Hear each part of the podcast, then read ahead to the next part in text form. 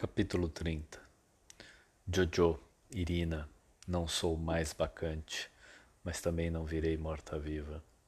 Dionísio tem mania de grandeza cósmica. Pensa que é um jovem deus só por ter Dio no nome.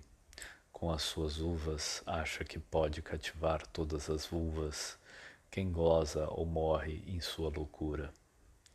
Dionísio vive no infinito que existe entre oito e oitenta, opostos, os outros, sempre os outros, tudo e nada, são e não são, mudar o nada para que tudo mude sempre.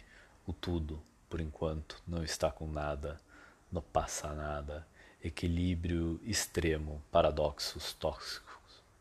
Jojo, Irina, sou outra, não aquela que conta Dionísio. Quem sabe de mim sou eu, Irina, não qualquer eu, ou qualquer Deus. Ainda me encanto com outra intensidade, ainda canto com outra vibração. Não dou à luz onças pintadas, mas continuo com o mistério aquoso dos olhos da égua que atravessa o caudaloso Rio Grande.